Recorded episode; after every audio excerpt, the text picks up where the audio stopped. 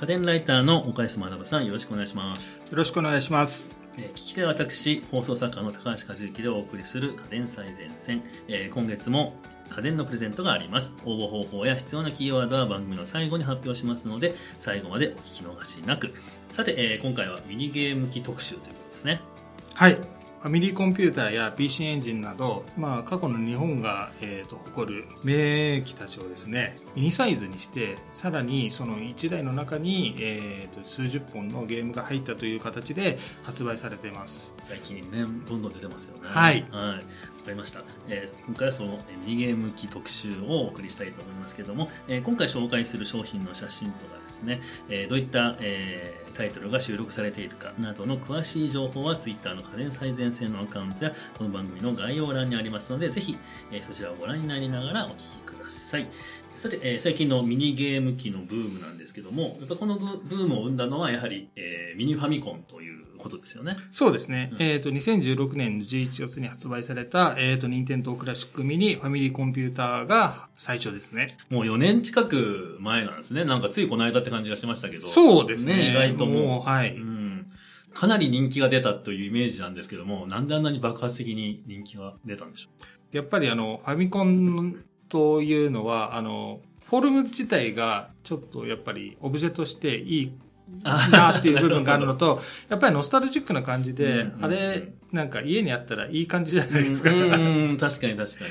ゲーム自体はね、まあ、その、すぐ飽きたりとかする、今のゲームに比べると、ちょっとね、懐かしさだけでは、ずっとやれないけれど、そうですねまあね、オブジェとして楽しめるという。あの、Wii U ではいとかでは、アーカイブスでファミコンのソフトもかなり格安で販売してましたし、今、えースイッチでも無料で、あの、オンライン登録していれば、オンラインの契約をしていれば、無料でファミコンとスーファミのタイトルをいくつかこう遊べるようになってるので、ゲーム自体が欲しいというところはそこまで大きくはないと思うんですけれども、あの、ハードとして、えっ、と、ものとしての魅力はかなり高いものですよね。なるほど。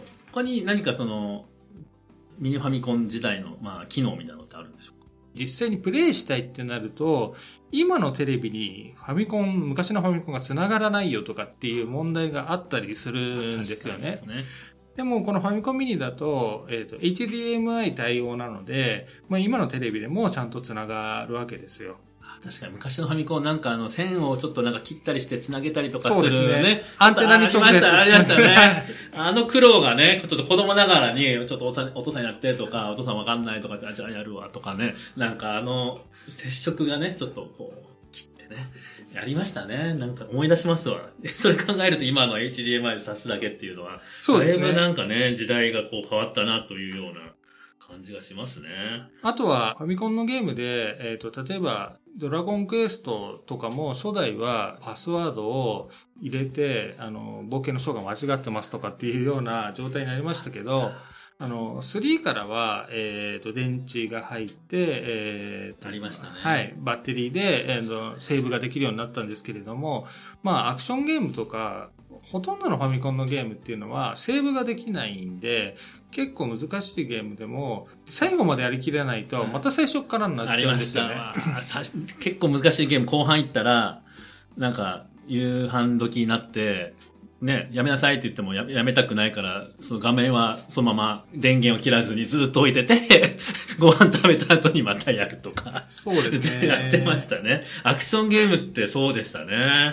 それはいが、ファミコンミニだと、いつでもセーブ機能っていうのがあって、どの場面でも途中でやめることができるっていうのがあるんで、まあ遊びやすさとしては、格段に、えっ、と、うんレトロゲームをそのまま遊ぶよりは、あの、遊びやすいですね。なるほど、そう。なんか、昔を思うと、ね、こんなに便利だったなって思いますね。そうですね。冒険のショーが、ま、ね、消えましたって、あの、デレデレデレデレデレデレデレデレデンデレンっていうあの音がもう、ドキーみたいなね、ありましたよね。あの、そう、目かぬかわかんないなとか 言いながそうそうら。復活の呪文のね、字が汚すぎてよくわかんなくなっちゃってる。それもありました。あの、テレビの解像度がそこまで高いあーそうですのないんねで、まあ、書き間違っちゃってるっていうね。そうそう。今だったら結構、はい例えば、ニンテンドー DS だとパスワードみたいなの入れるときに、O と0はこう使う、どっちかしか使えないような状態になってたりとかっていうように、間違えないようにしてるんですけれども、昔はそんなのお構いなしなんで、赤、青かわかんないよとか、そんな感じも、一応両方書いとくから。懐。ああ、そう、いいですね。なんか懐かしいトークっていう感じですけども。はい。はい。まあ、その、な、まあ、ミニゲーム機ブームを巻き起こしたミニファミコンなんですけども、どういった経緯でこれが発売されることになったのかっていうのはご存知でしょうか？そうですね。ちょっとこれは、任天堂の、えっ、と、社長に聞くというコーナー、えっ、と、サイトのコーナーがありまして、そこでちょっと読んだ、えっ、と、情報なんですけれども、もともとはなんか海外のに、あの、ファミコンである、えっ、と、任天堂エンターテインメントシステム略して NES っていうのがあるんですけれども、それのこういうミニ版を出すっていう話があったところに、日本の営業の人がそれを見て、ファミコンも出そうという話から、ファミコン、任天堂クラシック、ファミコンミニも出たっていう話になもともね。と海外の、その、拠点の方の、そうですねまあ、エメレーターで動かしてやってみようっていう話があったみたいです。うーん。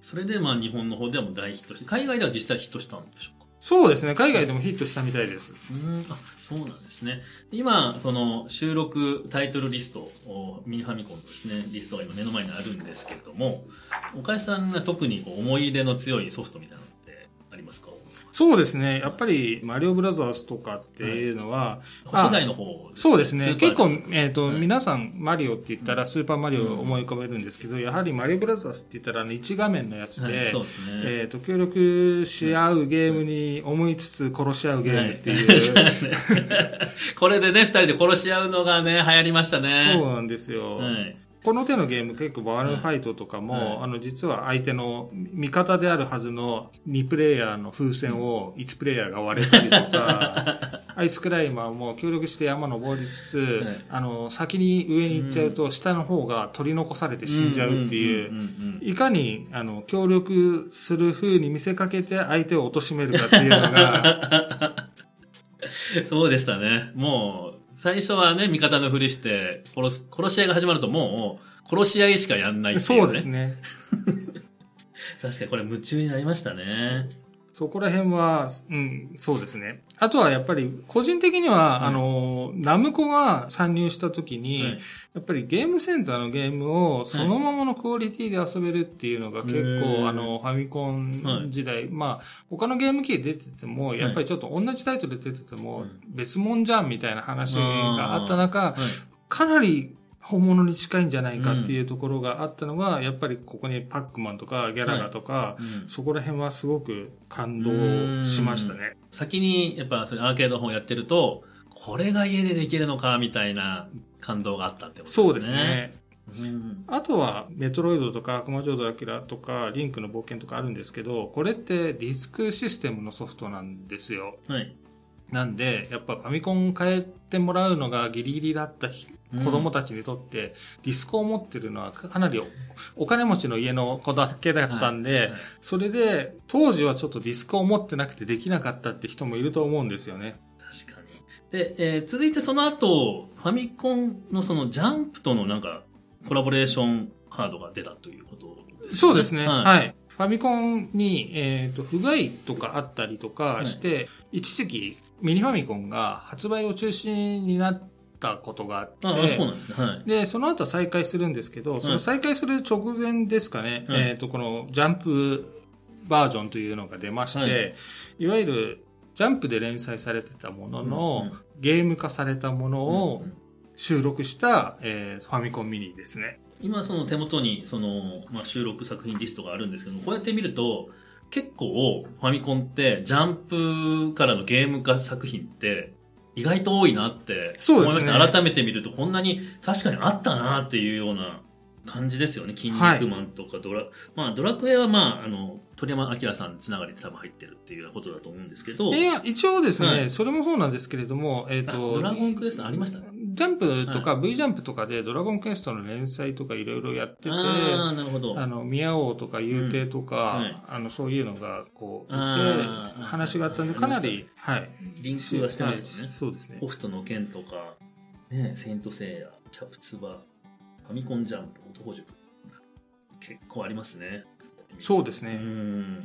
キャプテン翼とかは、サッカーが題材になってるんで、普通にサッカーのスポーツゲームかなと思いつつ、なんかコマンド式のそうシミュレーションみたいな。アクションゲームじゃないですもんね。そうそうなんですよスポーツゲームじゃないですよ。はいなんかねシミュレーションゲームみたいな、なんかコマンドを選ぶようなね。そうですね。ちょっと不思議なあのゲームスライディングするとか、そうそうですよねなんとかするとか、跳ね返された みたいなのが出てきたり。そうですよあれあれで、なんかりじ実写っていうかリアルな、なんかさ、あの、今みたいな傑作家ゲームじゃなくて、ああいう画面だからこそ、なんかこう、アニメの、なんかこう、キャプツバの雰囲気をね、味わえるような作りになってるなあれはあれでよくこの形にしたなっていう感じがしますよね。うんうん新しいですよね。ははい。なんかスポーツゲームとしてはすごく新しかったよい。はい。感じですよね。岡安さん的にはこの、はえー、ジャンプ関連の、あれだと何か思い入れのあるソフトありますかそうですね。やっぱりマッスルタッグマッチは、筋肉マンのマッスルタッグマッチはすごく名作で、名作でしたね。あの、プレイヤーが違う能力のキャラクターを対戦するっていうのがそもそも結構珍しくて、どのキャラクターを使うのかって言って、まあ最初の頃はブロッケンジュニアのあの飛び道具がうん毒ガス攻撃が辛いっていうのがあったんですけど、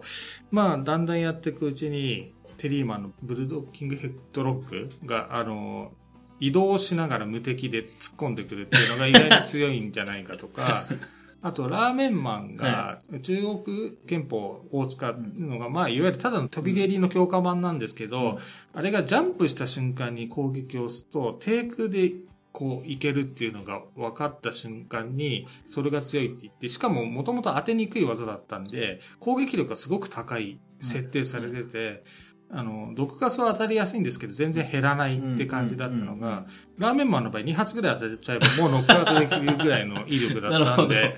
遊び尽くしてる感じがしますね、さすが。その頃からもう結構ファミコンっていうか、そうやってましたね夢中になってやってたってことなんですね。なるほど。で、その次にやっぱりミニファミコンに続いて発売されたのがやっぱりあれですよね、ミニスーパーファミコンというそうですことですよね。ね。これは満はいを持して出した感じで、えっ、と、多分その再販のファミコンと同時期ぐらいに出てたと思うんですけど、まあこれは結構ファミコンに比べれば安定して購入できたハードでしたね。あもうそのスーパーファミコンの、まあ、ちょっと反省を生かせて、そうですねはいはいこれもある程度もうかなり売れるだろうという見込みのもと作られたというようなことですね。で、こちらの方も、えー収録タイトルが、えーあるんですけれども、この中で、えーよく遊んだなっていうのって、どちらになりますでしょう？まあストリートファイター2とかは結構やりましたね。ちょうど、がはいこっ。からスーパーファミコンでスト2なんですね。そうですね。うん僕は格闘ゲーム世代なんで、えっ、と、かなり格闘ゲームをやってたんですけど、やっぱストリートファイターが家でできるっていうのは相当感動しましたね。うんはい。本当流行りましたよね。やっぱ友達同士でもね、竜巻旋風脚だとか昇竜拳とかでね、なんか 遊ぶっていうようなことありましたね。僕はやっぱちょっとファイヤーエンブレム。ああーこれは結構面白かったですね。あと、マリカーですかね。そうですね。うん、マリカーがここに入っている92年のところに、まあ、収録ですけども。マリカーはやっぱり、まあ今でもね、すごい人気コンテンツですけれどもね、ねこれが第1号っていうか。多分初代のマリオカートって、はいなんかコインのシステムがあって、はい。コインがなくなると、うんあの、接触するとすぐクラッシュしちゃうっていう。ああ、今そうでしたっけ？うん今のないシステムがあったり。確かにクラッシュした時にコインがバーってなんかこそうう出てるっていうようなイメージありますわ。確かに。コインのシステムでしたね。はい。うーん。対戦相手が赤コーラを取るともうね、そうですね ドキドキし始めるっていう。で、ずっとやるぞやるぞって見せかけて、ずっとね、放たないっていう。そうあと典型的な後ろにいる方が有利になはいるレースゲームのパターンで、すよね一前にいると絶対赤い甲羅が出てこないっていう、雷も出てこないっていう。前にいると出ないっていうあれなんですね。そうですね、んレースゲームって結構やっぱりあの、拮抗するよううんにうん、先行した方が不利になるようなシステムって結構多くて、うんあの、普通のレースゲームでも速度が後ろの方がちょっと出やすくなってたりとか、加速が良くなってたりっていうのはありますね。そこはゲーム的にあの、こうしたバトルができるようにってそうですね感じにな。って特になんか任天堂ってその辺ちゃんとね、やってるっていうイメージはありますね。なんか、そうですね。ガチのレースっていうよりは、ね、そういったそのエンターテインメントをすごく考えて、えーできるだけ競るようになってるっていうようなことですよね。えーミニスファミの後はどんなゲミニゲーム機が出たんでしょうか？ネオジオミニっていうのが、はい2018年の7月に発売されましたね。ネオジオミニ。ネオジオって確かにありましたね。あのーゲームセンターのアーケード的な感じのそうですね。あの、ね SNK っていう会社はいがあ,、ありまして、えっ、と、そこが、えっ、と、ゲームセンターと、ゲームセンターっていうのは基盤っていう、えっ、と、ソフトとハードが混ざったようなものを筐体に挿して、えっ、と、ゲームとしてなってたんですけれども、統一の企画としてネオジオっていうものを出すことによって、ゲームセンターも家庭用ゲーム機も全く同じものが遊べるっていう状態にしたんですよね。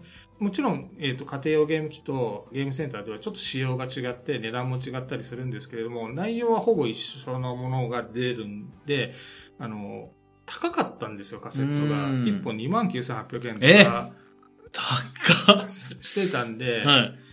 もうすごいマニアな人はやっぱ買ってたりはしてたんですけれども、ちょっと高値の花のような状態があったんで、はいちょっと手が出にくいものだったんですよね。はい。なるほど。そう、1本2万とか考えると、まあ、これネオジオミニで、当時、ね、あんまり買えなかったソフトが、たくさん買えるっていうのは、いいですね。そうですね。うんあと、このネオジオミニの時は、えっ、と、他のオブジェとしてのハードとして言えば、実はその、ゲームセンターの MVS っていう4つのネオジオのゲームが入って選べる筐体があったんですけど、それをベースにしたものが、えっ、と、そのネオジオミニのハードの形になってまして、他にはない液晶モニターがついてるので、なるほど。あの、テレビに使う、つなげずうに、んスタンドアラウンドでもそのまま操作できる。レバーとボタンもついてるんで、なるほど。もう、もう、それこそもうちっちゃいオブジェ的な楽しみですよね。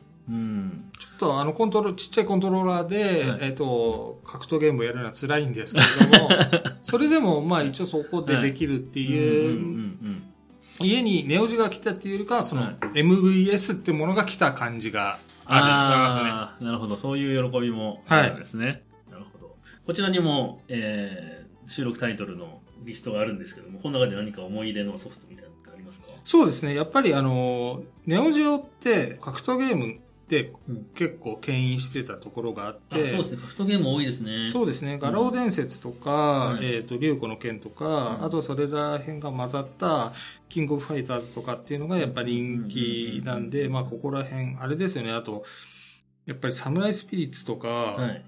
あのー格闘ゲームの中でもやっぱりかなりこう衝撃的で、うん刀で切り合うっていうのと、必殺技じゃない大切りっていうのが怒り状態でクリーンヒットすると8割方こう体力が減るとかって、そういう。減りすぎですね。8割減るんでもまあ刀だしな。確かにね。確かに。人の拳じゃあね、さすがに人の体力8割削れませんけど、刀だったら、瀕死状態はいきなりそうですね。できますよね。まあそういう、なんかまあ、バランスの良さじゃなくて、うん刀での戦いのなんか良さが出てる感じがしましたね。うん、確かに僕もサムライスピリッツ何か友達とずっとやってたイメージありますわ。面白かったですね。そうですね。うんうん。なるほど。で、続いてなんですが、いよいよ満を持してのプレステはい、クラシックがはい。出るというようなことですね。2018年12月という。そうですね。はい。最近はパターンが崩れちゃったんですけれども、はいプレイステーションって、あの、 one、two、three っていうのが発売日の、ああ、そうなんですね。あの、鍵になってまして、うんまあ、12月3日にうん初代プレステも発売してたんで、はいこれも12月3日で1、2、3うん。に発売してます。あなるほど。えーで、こちらも、えー収録タイトルありますけれども、はい。注目のタイトルっていうか、ジャンピングフラッシュっていうゲームと、はい IQ ってゲームがすごい僕はちょっと推しなんですけれども、はい。ジャンピングフラッシュっていうのは、なんかウサギ型のロボットがはい。ポリゴンの空間うをん。こう飛び回って、えー人参を集めてクリアするっていうだけのゲームなんですけれども、ポリゴンならではなんで視点切り替えではい。こうすごい高さを感じるゲームなんですよね。うん。失敗すると落ちてしまうとか、はジャンプとかに、まあ、あの、VR じゃないんですけど、このまま VR にしても結構すごいよなっていうような感覚があるような、本当高さの感じる、本当にポリゴンらしいゲームだなっていうものがありましたね。ポリゴンの、まあ、能力をうまく使ったそうですね。本当に 3D 空間を感じさせるゲームですね。そんなにアクション的には激しい動きがあるものではなく、ですけれども、まあ、その、その、やってる感覚がすごくいいっていう珍しいゲームですうね。ーん。確かに。IQ の方は、IQ っていうのは、はい。まあ、パズルゲームなんですけれども、その雰囲気の良さが良くて、このゲームって、あの、CM ディレクターの佐藤正彦さんが作ったゲームで、あの、ポリンキーとか、は団子三兄弟とか、ん。あのーピタゴラスイッチとか作ってる人なんですけれども、その人が作ったゲームで、なんて言うんだろう、本当に、あの、ただのキューブが、こう、迫っ、時間で迫ってくる中、消せるキューブと消せないキューブがあって、その消せるキューブをうまく消してって、うん面をクリアしていくんですけれども、そのプレイヤーがちっちゃい人間で、キューブに潰される可能性があるみたいなのがあって、ほぼ真っ暗な雰囲気の中、プレイするんですよ。で、お音楽もほとんどの、どんなんか音楽らしい音楽はなくて、効果音がすごうくん。雰囲気があって、それがものすごくその雰囲気が大好きで、で、ちょっと一回僕取材に行ったことがあって、はいその佐藤さんにそのキューブは困難、人間に対する困難でどうやって人間が困難をクリアするかみたいな話とかえー。聞いてそうそう、ちょっと面白いなとかって思って、まあパズル的にも結構面白いパズルだったんで、なるほどそういう CM プランナーというかディレクターとかがやってる、まあちょっとセンスが感じる、そうですね。ゲームっていうような。なんかプレイステーションっはいてそこまで、えっ、と、スーパーファミコンとかファミコンとかって、えーゲームっていうと子供のものか、うんちょっとそのオタクっぽいイはいメージがあった中に、うんプレイステーションが出たおかげで、おしゃれなイメージが急に出てきたんですよね。う確かに。ゲームするなんか幅、年齢層が広がったようなイメそうですージは確かね。にありますで、うんコマーシャルとかも、うんえープレイステーション、ソニーの枠っていうのがあって、ソニーが出すコマーシャルって、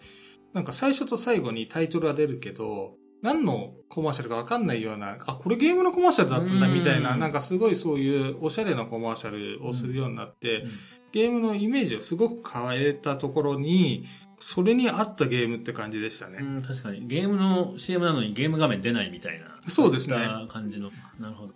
続いてが、えー、メガドライブうんミニということで、そうですねとうとう。セガが参入してきたというようなそうですね。感じですね。はい。いはいよいよメガドライブが出たかなって気がします。はいセガはやっぱりゲームファンにとっては思い出のあるメーカーって感じですね。そうですね、うんメガドライブはやっぱりスーパーファミコンのライバル機として出てましたし、まあ、あと、まあ、海外だと多分、メセガの名前が一躍知れ渡ったタイトルですね。うん海外だとジェネシスって名前で出てたんですけれどもあ、、そうなんですね。はい。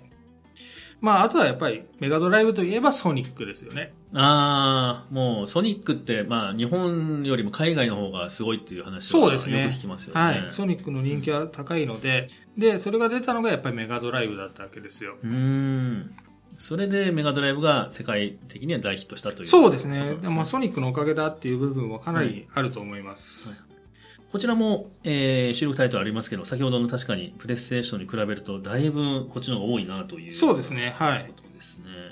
こちらなんか思い出のあるソフトってありますでしょうか？そうですね。やっぱり、シャイニングホースとか、そういう今でもなんか続いてるタイトルとかうん。はい。ありますし、セガのハードなんで、セガのタイトルはやっぱりセガらしいなっていうのが結構あるのがあ特りますね。はいスペースハリアーとか。そうですねスペースハリアー2とかセガって感じですよね。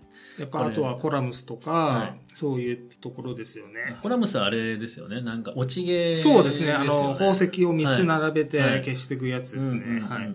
ぷよぷよのなんかちょっとかっこいい、かっこいいぷよぷよみたいな感じのゲームですよね。あぷよぷよも入ってますね。ぷよぷよ2自体も入ってますね。うん。まあ、この頃は多分、ぷよぷよは多分、セガがまだ、えっ、と、移行してずおらず、コンパイルってコンパイルですね。か、はい、はい。コンパイルって会社のうん。時のものだとは思うんですけれども、うんうん。はい。こちらのメガドラの方にも未収録タイトルということで、テトリスが入ってですね。そうですね。えっ、か新作？なんと、はいメガドラ版のテテトリスっていうのがあって、一応なんか契約の問題で、はいえっ、と、いろいろテトリスはごたごたがある ゲームなんですけれども、アーケード版でテトリスが大ヒットしたわけですよ。はいあの、まあ、セガとしては。はいあの当時もゲームセンター行ったら、うんゲームセンターの半分がテトリスじゃないかみたいな状態。めちゃくちゃ流行りましたよね。はいで、それで、アーケードとコンシューマーの、コンシューマーって家庭用ゲーム機なんですけど、コンシューマーの、えっ、と、契約って別契約うん。だったんですけれども、まあ、その契約する人の仲介する人がいろいろ なんかあって、まあ、それでセガも家庭用ゲーム機の契約をしたはずで出す予定だったんですけど、それがな、なぜか、あの、任天堂が、あの、ゲームボーイでテトリス出しましたよね。はいはい、ありましたね。れも大ヒットしためちゃめちゃヒットしましたね。まあ、そのおかげで、家庭用ゲーム機の、あの、販売権は、任天堂が持ってるってことになっちゃって、セガが出せなくなっちゃったんですよ。もう作ってカセットまでできてんのに、はいあの、販売できないっていう状態になっちゃって、それ大が幻のあテトリスですね。ああ、なるほど。で、それがまあ何十年経って、まあ、20年か。はい。以上経って、とうとう収録されたという。そうですね。へはい。え、またこれも、なんだろう、コレクター心をくすぐるっていうか、ね。そうですね。はいあの時お蔵になったのが今遊べるんだみたいな喜びそうなんですよ。は。メガドラ、メガドラファンはテトリスがやれるはずだったのに、とかと思ってたわけですよ。なるほど。そういうことなんですね。はい。で、続いてが、えーいよいよ、今年3月に PC エンジンミニが発売。そうですされね。てもう、ようやく、いわゆる三大タイトル、ファミコン、せファミ、あの、任天堂のファミコンの系譜と、うんセガのメガドラとかサターンの系譜で言ったら、もう NEC のはい PC エンジンの系譜があって、この三大タイトルっていう時代があったわけですよ。三大ハートの時代がはい。その最後の一個ですね。なんか満を持してっていう感じそうですねしますね。数もすごいですね。いやー、多いですね。58タイトルという。気合が入ってますね、何かその、はい。気合を感じますよね。この中では何か思い入れってありますそうですね。やっぱり PC エンジンは初期の頃、結構長い間の、いや、あの、いろんなハードがこう、バージョンアップのが出てて、長い間プレイされてたゲームのイメージがありますので、まあファミコン時代から出て、スーパーファミコンの時代も対応してたみたいなところがあるんで、かなり初期と後期では違うんですけれども、初期だとやっぱザ・クンフーとか、ああ、そうですね。これそ最初の方の、あれですよね。ローンチタイトルみたいな感じそうですね。そこら辺は、あのでかい、うんあの、キャラクターがこう動くっていうのはうんかなり画期的だった感じですね。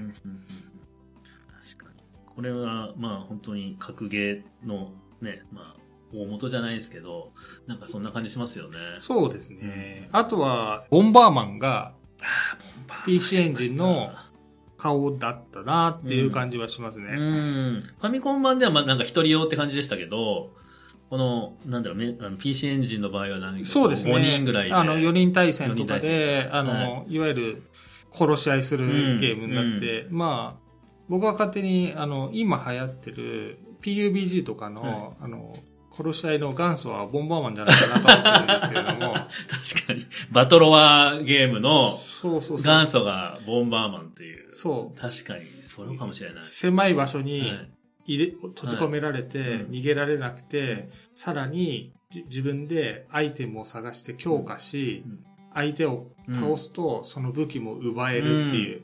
で、同じ時間になると、周りからこううん埋められてって、はい強制的にはい戦わさせられる。全く同じですね、今の PUBG と同じですね。確かに。同じシステムだわ。そうですね。これ、こういうところが大元になってるかもしれないですね。そうですね。はいまあだから、まあ、うん大人数で争うゲームの、うんやっぱり面白さがうん。詰まってるってことなんじゃないかなと思いますね。これは本当に、徹夜で友達と集まってやりましたね。で、当時なんか、まあ、ファミコンだと、まあ、せいぜい、コントローラー3つぐらいでしたけど、真ん中のあれコネクトつないで。まあ、これって5人とか4人とか、ね、こんな大人数で遊べるっていうのはあのー本当に嬉しくて。PC エンジンも結局コントロールのコネクタは2つしかないんですけど、うん。うんそうマルチタップっていうマルチタップそうなんです。マルチタップって言葉がもはい。うそこで浸透したんじゃないかっていうぐらい、はい。マルチタップっていうのが PC エンジンを持ってる人はみんな持ってて。そうですよね。マルチタップを買って、友達に、じゃあみんな、あの、コントローラー持ってこいよ、みたいそうそうな感じで集まるんですよね。で、みんなコントローラーを一人一つ持っては、い。集合して、繋いで、遊ぶというようなことをやってましたね。そうなんですよね、うんうんうんあとは、ときめきメモリアル。ああ、ときめも大ヒットしましたね。多分多くの人はときめもって PC エンジンじゃなくて PS 版からやったと思うんですけど、はい実は PC エンジうンん。で最初に出たタイトルなんですよね。なるほど。確かに PS のイメージありますね。そうですね。まあ、いわゆるギャルゲーっていうのの走りですうし、ん。あとこういう育てる形の、うん。あの、ベースを作ったタイトルとしては、うんあの、まあ、ギャルゲーとかそういうの関係なく、画期的なゲームだったなとは思いますね。あとは、ときめ、あの、ときめもの、その自分を鍛えるっていう、うん成長させるっていうシステムは、そのまま、あの、いわゆるパワープロのサクセスモードとかにも引き継がれてるわけですよ。なるほど。そういういろんなところに影響を与えたビッグタイトルそうですね。本当にこれのタイトルは意外に、はいいいろんなものの礎になってるんじゃないかなとは思います。あとは、はいあの、これ、結構、ナムコがはい協力してタイトルをリリースしてるんですけれども、あの、ファミコン、さっき言ったようにファミコンと被る時代もあるわけですよ。あ、そうですね。エンジンってはい、いうのは。はい、変わります。だから、スーファミが出る前の、えっ、と、ファミコンって、さっき言った一色ってパックマンぐらいだと結構ゲームセンターと同じだなって感じするんですけれども、例えばここにあるスプラッターハウスってうなるん。と、あの、二頭身キャラのはい。ちょっと可愛くなったはい。ファミコンらしい画面になっちゃうんですけれども、うん、うん PC エンジン版は、あの、ホラー感覚のあはい。るゲームセンターと同じものをうん。出してるわけですよ。だからよりゲームセンターのタイトルがゲームセンターと同じように遊べるっていうのが PC エンジンの一つの魅力でしたね。で、えー今年それ発売された、えー PC エンジンなんですけども、今年10月にもまた話題のミニゲーム機が出るんですよね。そうですね。これもかなりサプライズで発表されたんですけれども、まさかのゲームギアでしたね。あゲームギア。はい。これ、これゲームギア、えーミニじゃなくてミクロなんですね。そうなんですよ。はい。えっ、と、これはもう、サイズがですね、ゲームギアって携帯ゲーム機なんですけれども、もともと小さかったのに、そうですね。あの、うん。ゲームボーイの時代に、カラー液晶を搭載して、まあ、さっき言った、あの、セガと NEC と任天堂の三大ハードの時に、あの、携帯ゲーム機でも三大ハードは出してて、PC エンジンはそのまんま PC エンジンのカードが使える GT っていううん、その代わり相当高い機械を出してて、ゲームボーイはモノクロだけど簡易的に遊べるって感じで、でゲームギアはその中庸みたいな感じで、オリジナルのソフトなんですけれども、カラー液晶を搭載してるところが売りで、うんこのちょっとサイズ感があったんですよ。大きかったんです、携帯ゲームで当時 CM でも、君白黒なのみたいな、なんかそういう CM が流れてたような、なんか、イメージ。ちょっとないですけど、はい。なんかね、そういうなんかはいちょっと挑発的な CM がね、その思いっきりゲームボーイを意識した、なんか CM が流れてたイメージが。そうですね。ーまあ、そ、それでカラー液晶はいの搭載したものだったんですけど、今回のやつも当然液晶が搭載されてます。ただ、画面が1インチという、ええ実さ。かなりちちっちゃい。それ、実用大丈夫なんですかっていう。んちょっとやってないからわからないですけれども、かなり厳しいんじゃないかなと思ってます。まあ、どの、1インチってどのくらいって言ったら多分、2.5センチ。そうですね。多分あの、一眼レフでこう、ファインダーで覗いたぐらいの画面じゃないかなとかって 思うんですけれども、なるまほど。じゃあもうあれですね、さっき言われたようなもうオブジェ的なそうですね意味合いが多分強いかもしれないであ、すね。大きさ的にキーホルダーとかになったりするんで、あの、カバンにつけたりとかして、その、ものとして扱うのがいいんじゃないかな。昔あったあの、簡易版テトリスみたいなのとか、昔ね、ちょっと、はあの、ストラップ的にそうですねね、カバンとかなんかつけてましたよね、ミニゲーム。ああいう感覚ああいう感感覚じゃないですかね。値段も5000円なんで、はい。ちょっとキーホルダーにしては高いんですけれども、確かに。ゲームも4タイトルがあって、それが4種類出てくるんあ、で、4つの色みたいなのがあって。そう、色で、はい。えっ、と、いろいろ分かれてまして、4つのゲームが収録された上でのなんで、まあゲームをやりたいんだったと考えるんだったらちょっと割高になるイメージなんで、やっぱり物そのものが欲しいって人が買うものだと思いますあ。そうですね。ちょっとタイトルも少しさっきのメガドライブともちょっと被っているっていう。そうですね。まあメガドライブと同じような時期のタイトルがリリースそうですよね。それを時期だったので、ほぼ変わらなかったりもするんで、それを携帯的に遊べるのが、まあ、ゲームギアそうですねってことで、ってことですよね。なるほど。これ、その中でちょっと思い入れのタイトルみたいなのってありますか？やっぱり、あの、僕はゲームギアを持ってたんですけれども、やっぱソニックは、うんあの、結構やりましたうね。ん。実はメガドラを持ってなかったんで、はいえっ、と、ソニックは人ん家でうん友達の家でやらせてもらったぐらいだったんですけれども、ゲームギアを買ったら家で、あの、うんやっとソニックがこう、自分でできる自分でできるって感じで、うんもうやりまくった覚え出があります。はい。僕,、まあ、僕は持ってなかったんですけど、このアウトランは僕よくゲームセンターでやったなっていう。そうですね。これはアウト人気ありまランしたよねは本当に、あの、これもある意味画期的なレースゲームでしたね。うんあの、レースってやっぱガチガチにこう、はい勝つイメージだったけど、あの、車を走らせてるのが楽しいっていうか、はい BGM がいくつあかあってドライブみたいな感じでしたよね、ちそうょっと。なんですよね。はいその、あの雰囲気が良くて、僕もアウ,、アウトランは大好きで、あなるほど。結構、じゃあまあ、10月に発売されるということで、まあ楽しみな人も。そうですね。は。はいいなんでちょっとこれは、ゲームギアミクロは、これまでのハード、ミニハードに比べても、ちょっっと、経路が違う感じ。がしますね。うんはい。うんもう1インチっていうことでもうね。そうですね。これ持ってるじこと自体がちょっと楽しいっていう。そうですね。多分そうだと思うんですけど。はい。で、また今後期待するミニゲーム機っていうのはありますでしょう？かこれが出てそうです。ね。やっぱり、あの、プレイステーションが出た以上は、はその最大のライバル機であった、セガサターンは出してほしいなあっあ、ていう。サターンですね。サターンも本当すごく人気の。そうですね。バーチャファイターとかそうですね。バーチャ、アクションゲームで言ったらバーチャファイターとか、まあ、それこそやはり、あのバーチャファイターが家でできるのっていうのがうん。ありましたし、あとは、未だに、えっ、と、コンテンツとして新しいのが出て人気が高い桜大戦とか、ああ、まだ出てますよね。そうですね。ーゲームというよりかはもう IP として、もうその、アニメだったりキャラクターだったりっていうのの人気の高さをあそこまで誇ってるのがやっぱセガサターンから始まってるわけですよ。なるほど桜大戦って確かにセガサターンからでしたね。そうですねうん。それがまたね、もし出るとなると来年ぐらいにまた出てほしいなって感じですね。そうですね。ちょっとそう、サターンは結構買う人がいるんじゃないかなってうん不安は多いですし、あとはハードとしては、あの、実は日立が出してたハイサターンと、はい。えっ、と、ビクターが出出してた V サターンっていう、あ、え、そんなのがあったんですね。あったんですよ。へえ。